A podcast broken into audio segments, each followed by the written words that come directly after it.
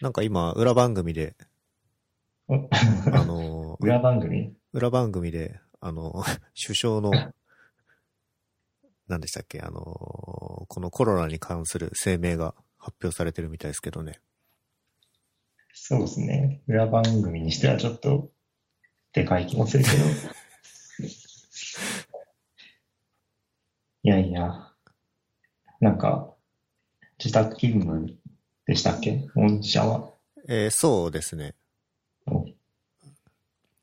なんか僕は先週ぐらいから始めたんですけど、ちょっと生産性があんまり出なくて困ってるんですけど、どうですか？うーん、僕も基本的には会社の方が集中できるタイプなんで、うーん、できれば会社に行きたいけど、まあこういう状況なんで家でやってて、まあ家でもべできるはできますね、仕事は。そうですね。できるはできるんですけど、なんか机とか椅子もない状況だったので、ああ。急いで頼んだって感じですね。なんかそれは引っ越した直後とかそういうやつですか？いや、もともとなくて、ビーズクッションに座って趣味のコードとか書いてたんですけど、ちょっとさすがにそれだとやばいなっていう感じですね。最近リモートワークってことはその前までは普通に出社して仕事をしてたってことですかね。そうですね、あの、なんか全体としてはもうとっくにリモート前提になってたんですけど、ちょっと今やってる仕事的にちょっと状況があれだったのと、自転車で通勤を最近してたので、若干甘く見ていたというのはあるかもしれない。って感じですね。もうね、増加の一途をたどるでしょうけど、どうなんだろうな。まあどこまで気をつけて行動すればいいのかわかんないですよね。全く出ないってわけにもいかないじゃないですか。まあそうですね。何でしたっけ？不不要不急不要不急。なものは控える。ですかね。そうですね。そうか。自転車で通ってたんですね。そうですね。なんか今年からかな？始めて、結構、一回やっちゃうと、電車乗りたくないなっていう気持ちになるっていう感じです。自転車は何ですか？お高いやつを買ったんですか？うーん、いや、そんなことはなくて、あの、ちょっと坂があるので、電気自転車なんですけど、おまあまあ、割とリーズナブルなものを買いましたね。買ったのは今年とか？そうですね。なんか電気自転車結構高くて、基本10万以上するんですけど、僕が買ったのはギリギリいかないぐらいですね。ちなみにそのスポーツタイプではないってことですかね。スポーツタイプではないかな。あの、ちょっと、いわゆるそのクロスバイクとか、ロードバイクみたいな形ではなく、そうですね。なんか多分、ミ、なんていうんですかね、これ、ミニベロ？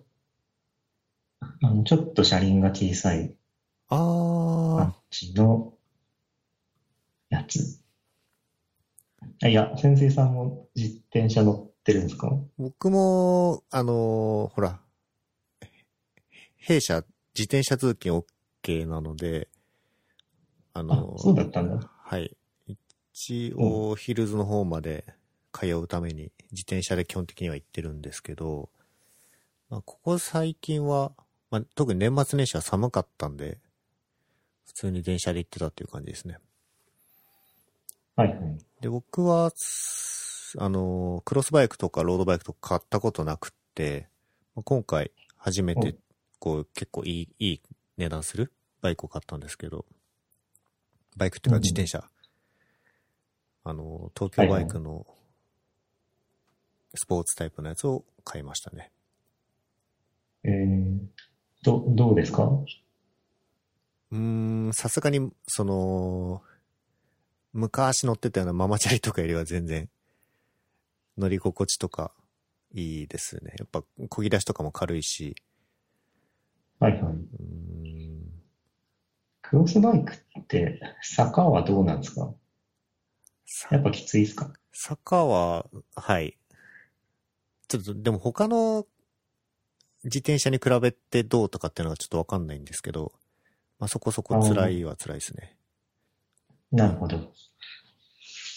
まあ電動はね、いいでしょうね。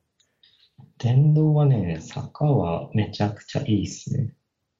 あの、なんか、買うときに知り合いに、あの、なんていうんですか、スポーツタイプの方が安いし、いいよって言われたんですけど、この坂の落差を覚えると、やっぱり電気の方がいいなっていう感じがしますね。この電動アシストがついてるやつって充電はどういう頻度でどうやって行うんですか？充電は、えーっと、頻度で言うと僕の場合は1週間に1回しなくてもいいぐらいですね。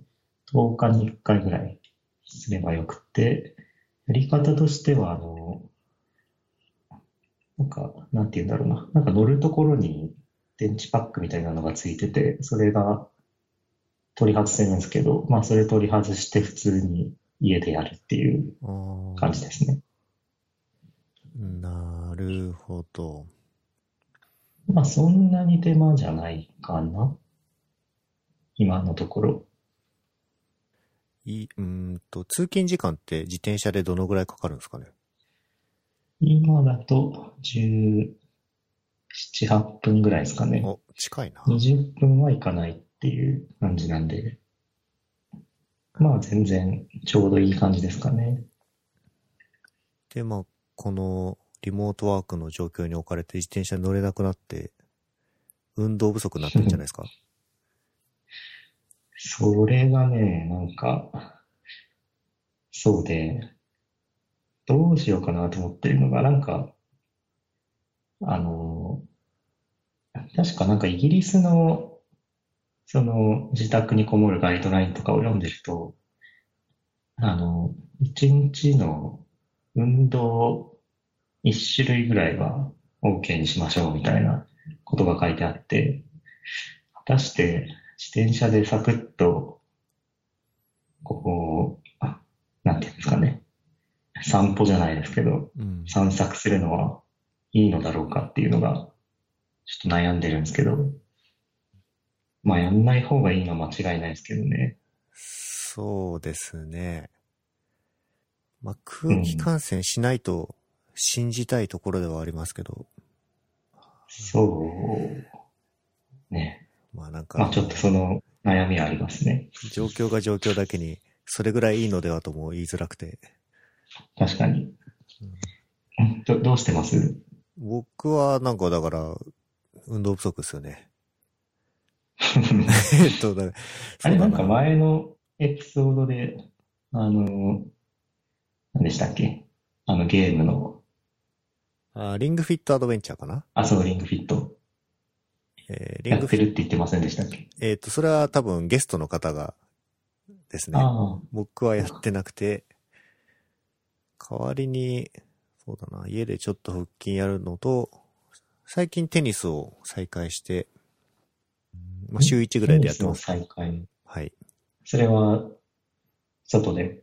外で。ああ。まあ、全く家にこもるっていうのはきついと思うんで、そうですね。それぐらいは、あってもいいかもなとは。思いますが、リモートワーク1週間だと、まだ退屈もしてない頃ですかね。そうですね。退屈はしてないですけど、やっぱり生産性があまり良くないなっていう感じですかね。うんそれは集中できないとか、そういうやつですか？集中できない、そうっすね。うん、うん、そう。あんまり、なんていうのかな。長期間の集中ができないなーっていうので、まあ慣れかもしれないですけど、まあなんかその集中できない要因が、うーん、机とか椅子の問題なのか、単純に家だと誘惑物が多いとかそういう理由なのかですけど。ああ。なんか、これ僕だけかもしれないですけど、結構歩き回ってたりとか、なんか、なんていうんですかね。なんかふとした拍子に思いつくこととかって結構ある気がしていて、なんか家でずっとやってるとそういうのがないような気もするなーっていうのはちょっと思うんですけどね。ふとした拍子に、えっ、と、タスクを思いつくみたいな、あれ？そういうやつですか？いや、なんかこの、なんだろう、アルゴリズムじゃないですけど、こういう時どうしようかって思ってて、なんかふと思いつくこととかってないですか？お風呂入ってたりとか、なんか自転車乗ってたりとか。ああ、そういうのはありますね。うん。僕の場合はそれは、あれかな。家でも会社でもお構いなしにパソコン開いてやっちゃうんで、はいはい。あんまり問わないかもしれないですね。うん。ちなみに会議とかってどうしてますか？えーっと、うちは G Suite があるので、基本的にハングアウトですね。うん。でまあうちもそうですね。うんまあ、会社にたまに、まあ、やむを得ない用事で行ってる人とかは、あの、オフィスのミーティングルームからハングアウトで参加していたりしますけど、まあ、ほぼオフラインでやってるってことは少ないんじゃないですかね、もうん、そうですね。確かに。あとは何ですかね。ああ、なんか、コードレビューとかが若干やりづらいなっていう気がしなくもないですけどね。う。おーそれはオフィスだとやりやすいのはどのあたりなんでしょうか？なんか、まあ普通にやってるときはいいんですけど、例えばちょっと意見が合わないときとか、まあこれはこうしたらいいんじゃないみたいな話をこう、オフィスだと口頭でサクッと話しちゃったりとかあると思うんですけど、まあでもそれもハングアウトつないでやればいいのかな。あさっき、おおむね集中できるとは言っちゃったんですけど、えっ、と、そういう意味だと、生産性、プロジェクトとしての生産性への影響は多分出てて、特に今ちょっと、うん。プロジェクトの立ち上げのところに関わってまして、おう。こう、まあ、コードレビューだけじゃなくて、その、使用面の話とか、軽く口頭で話してしまいたい時とかに、カジュアルに話せなくなってるとは思うので、まあ、今、ホッケミさんが言ったような状況に近いかなとは思いますね。それはありますね。確かにその、ハングアウトをつないでできるっちゃできるんですけど、まあ、ハングアウトつなぐにも、まあ、オンラインにいるのって、一回メンション付きで、この時間にちょっと何分話すみたいな手間は発生しますよね。うん。なんかデフォルトでコミュニケーションダブルか否かっていうのがまあ逆転しちゃうんで、ちょっとハードルが上がるっていうのはありそうですね。一方でなんか、そういう同期的なコミュニケーションが全体数としては減るでしょうから、各自が集中する時間は増えてるのかもしれないですけどね。まあちょっとここら辺はもう何とああ、も、確かに。何とも言えないですね。うん。天水さんマネージャーじゃないですか？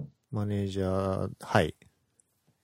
なんか、ワンオンワンとか、そういうのも全部ハングアウトですよね。そうですね。ああ、なんかちょっとその辺、どうなんだろうなっていうのは聞いてみたいですね。おおむね問題ないと思ってます。オンラインでもオフラインでも。基本は、まあ、うん口でテンションも伝わるし、あと、まあ、自分が気をつけてるのは、あれですね、カメラオンにすることは気をつけてはいますね。ああ、それは大事ですね。まあ、表情とか、まあ、口調でも、口調で大体その気持ちは伝わると思うんですけど、うん。顔を出すことは個人的には気をつけてますけど、まあ、まあそのね、できればオフラインでやりたいっていうのは分からなくないんですけど、でもそれちょっとうまく言語化できなくてですね。なんでなんでしょうね。に。うん。まあ、情報量が多分圧倒的に多いっていうことじゃないですかね、多分。それは、ハングアウトでカメラオンにしてるよりも、断然ってことですかね。ああ、なるほど。どうなんすかね。まあ確かにハングアウトでオンにしてたらいいのかもしれないんですけど、なるほど。まあ、確かに言われてみると論理的には差がないように思える。あの、ブログを拝見しまして、ブログ、ホッケミさんのブログを拝見しまして、はいはい。何でしたっけ？えっ、と、最近聞いてるポッドキャストってやつですね。ああ、なるほどね。はい。そうですね。あの、ね、この、ストロボ FM を上げさせていただきましたけど、どうやって補足したんでしょうか？していただいたんでしょうか？ストロボ FM は、ああ、ちょっと記憶にないんですけど、なんでだったかな？なんか多分でも潜水さんの何かしらのリンクから辿っていって偶然見つけたような気がするけど、かな？で、なんか見たら、はい。なんか見たら、ウパンネさんとかがいて、お、知っとるぞって思いながら、聞いた、聞いたって感じですね。まあなんか、こういう作業 BGM として聞いていただけると幸いでございます。これ結構やってると思うんですけど、なんかなんで宣伝しないんですか？宣伝せずにどこまで広がるもんなんだろうなっていうのは、ちょっと試してうん、早3年ぐらい経ってますけど、どうですか？それで？サブスクライバー数は今400人ぐらいですかね。結構いるんじゃないですか？ちょっとこれ多いのかわかん、少ないのかわかんないんですけど、あー僕がやってたやつは、まあもうちょっと多かったですけど、もうちょっとじゃないか。まあ、2、3倍ぐらいありましたけど、でもまあ結構宣伝してたんで、自然発生としては結構いい気がしますね。まあ、これもちょっとどういう、あの、聴衆層にヒットしてるのかわかんないポッドキャストではあるんですけど、まああんまり、こう、肩肘張らずにやっていこうかなっていう気持ちで、僕が話したい人と話すといううんスタンスでやっております。うん。うん。潜水さん的に、こう、おすすめのポッドキャストとか、あるんですか？まあ、アクシデンタルポッドキャストとかは聞くけど、うーん、そうだな。あれ長くないですか？まあ長いですね。まあまあ英語なんで聞くのも大変なんですけど、唯一あれぐらいはギリ、きコート頑張ってるのと、まあリビルドだと、N さんの回は好きっていうぐらいですね。あ別に他の回が嫌いとかそういうわけじゃないんですけど、あえあ、それは、わかる。N さんの回が特に好きっていう感じですね。なるほど。結構、その最近聞いているポッドキャストの記事では、他にもいろいろ聞いてるみたいなんですけど、これはどうやって見つけたんですか？多分ど、多分ツイッターとかで見てそれでサブスクライブしてるっていうのが多いと思うんですけど、えー、僕アプリはポケットキャストっていうアンドロイドのアプリを使ってるんですけど、まあ一応そこにもディスカバーフィーチャーみたいなのがあっ、なんかフィーチャードされてるやつとかをたまに最新のやつ聞いてみてよかったらサブスクライブするっていうのはやってますね。うん。なるほど。ポケットキャスト人気だなうん、まあ、アンドロイドだと他にあんまりいいやつがないっていうのはあると思うんですけど。僕はあの Google ポッドキャストを使ってますね。おそらくフラッター製だと言われているあの、え、これフラッターなんですか？へえ。データでどっかで読んだ気がしますね。まあでもなんか挙動が確かにちょっとそういう感じあるんで。マジか。これ見分けつかないな。うん。ああと、ちょっとあの前に飲んだ時にこの話しましたけど、はいはい。大学に行くというお話をしてたじゃないですか。そうですね。来月から大学生ですね。それは普通にキャンバスに通うのか、えっ、ー、と、はたまた通信なのかでいうと。えっ、と、多分ベースが通信で、えっ、と、なんか試験とか、あの、本当に一部の講義だけオフラインのオプションがあるっていう感じですね。だから多分、行ったとしても3、4ヶ月に1回とかっていう感じなのかなと思ってますね。これ、通信で、あれですよね、あの、コンピュータサイエンスですよね。あ、そうですね。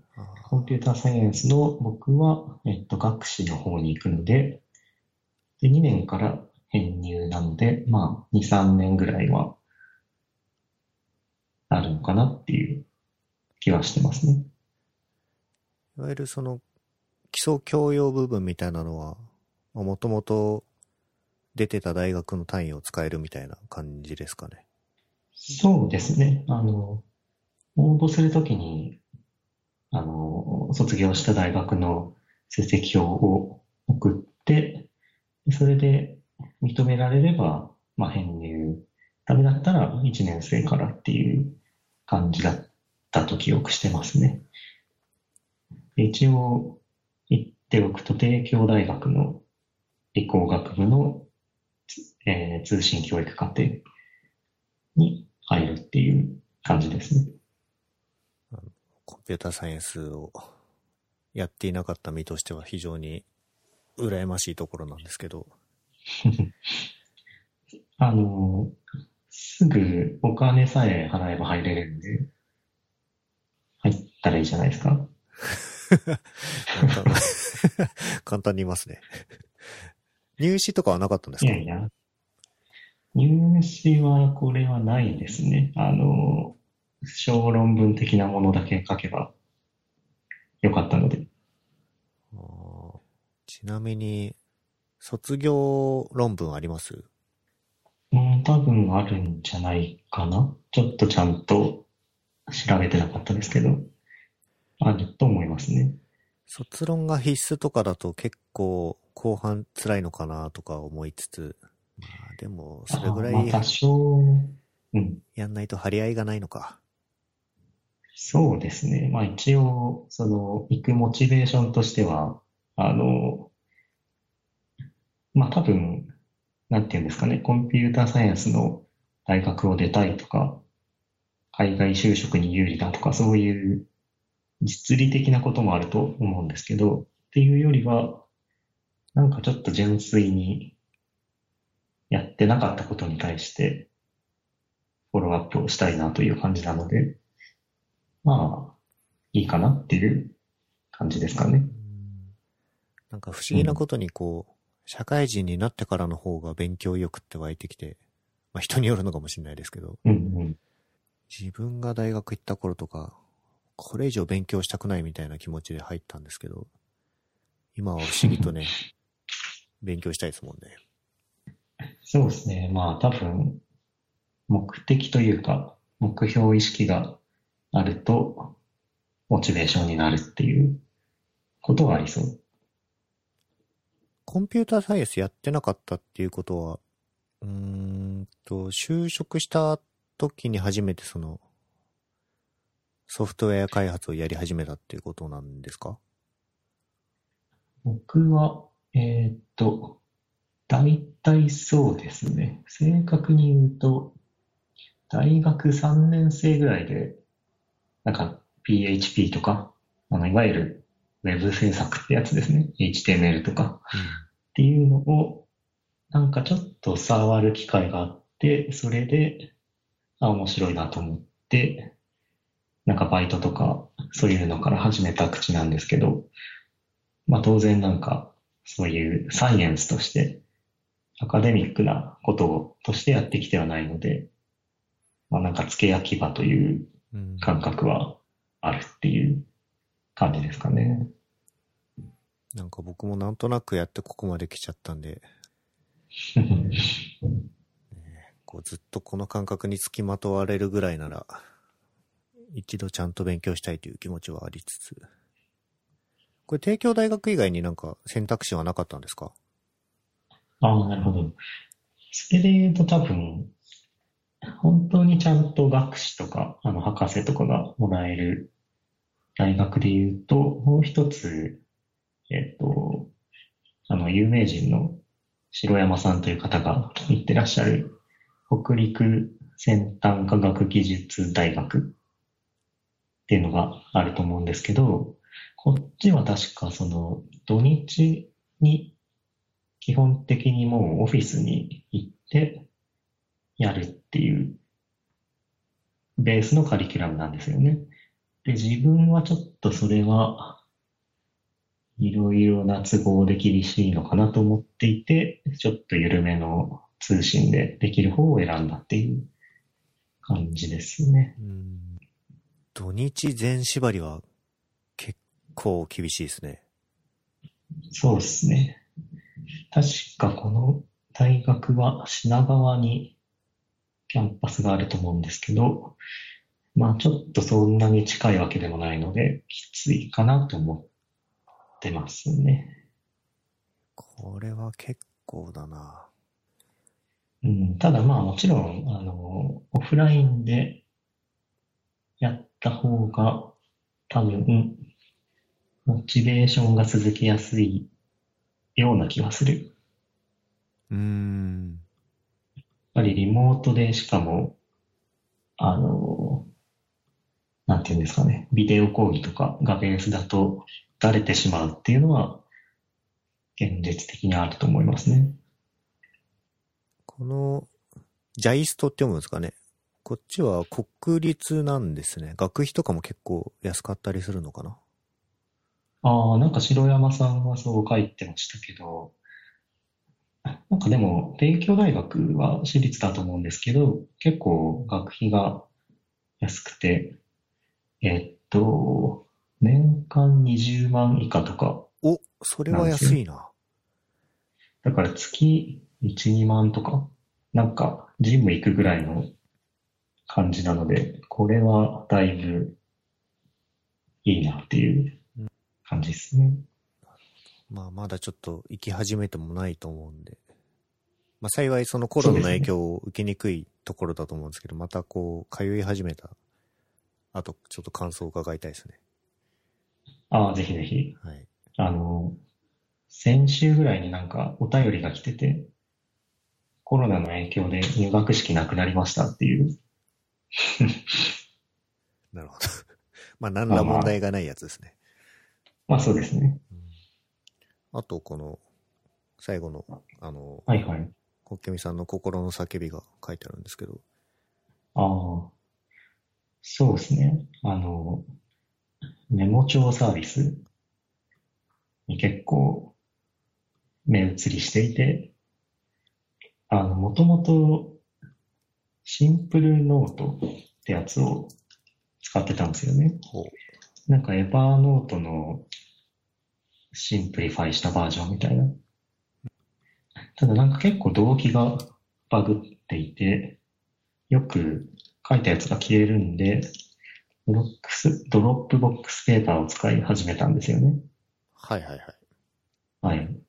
ただちょっと重いので、もうちょっといいものを知りたいっていう。うーん。要件の中に、Android とか iOS でもう書きたいっていう要求がなければ、僕は良かったので、このノータブルってやつを使ってますね。僕もね、いろんなメモアプリこう、行ったり来たりしてて、まあ最初はなんだな、Day1 とか、えーっと、Day one クイーバーとか使ってたんですけど、ほうほう知らなかったです。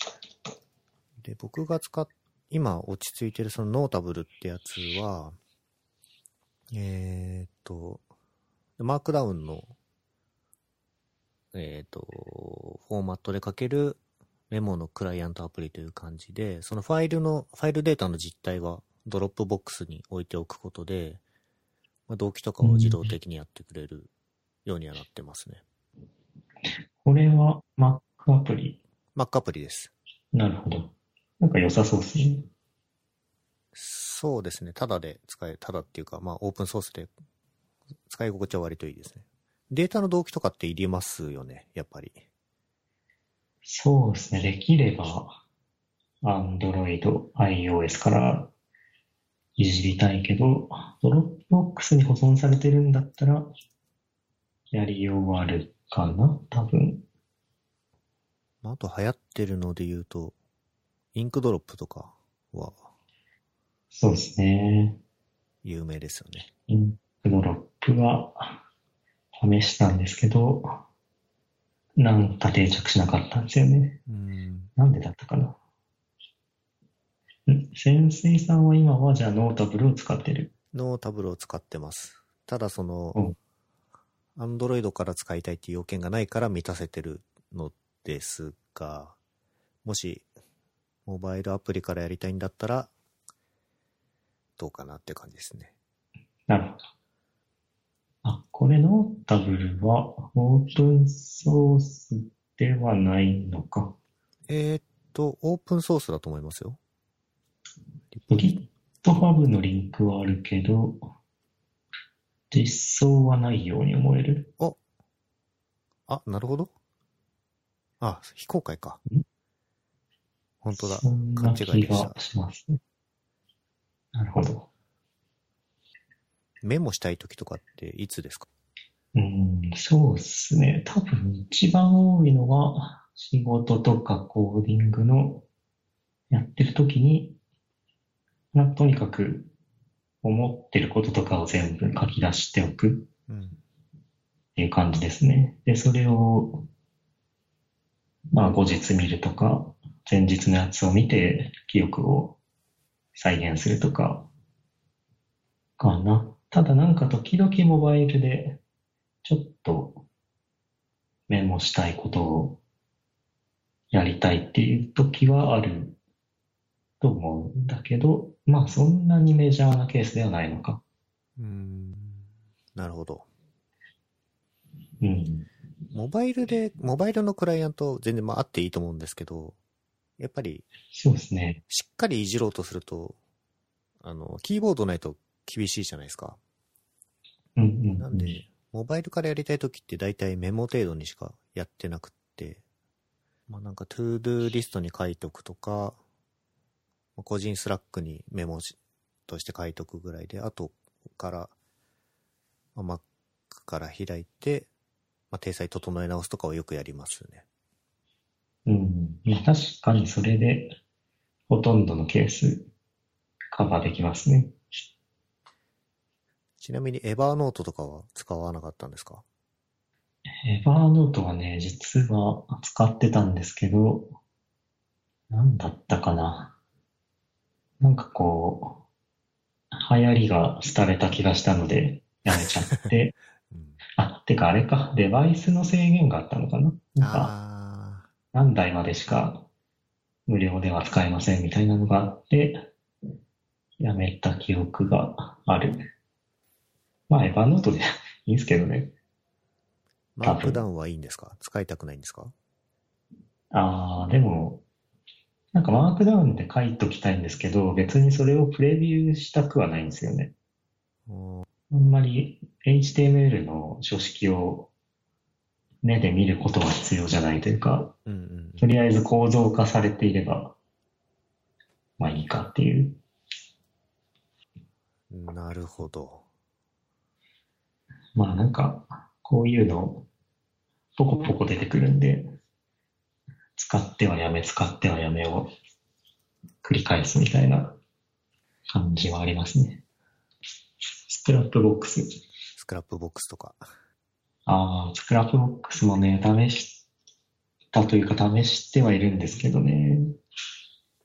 あんまり定着しないのは、なんでなんだろう。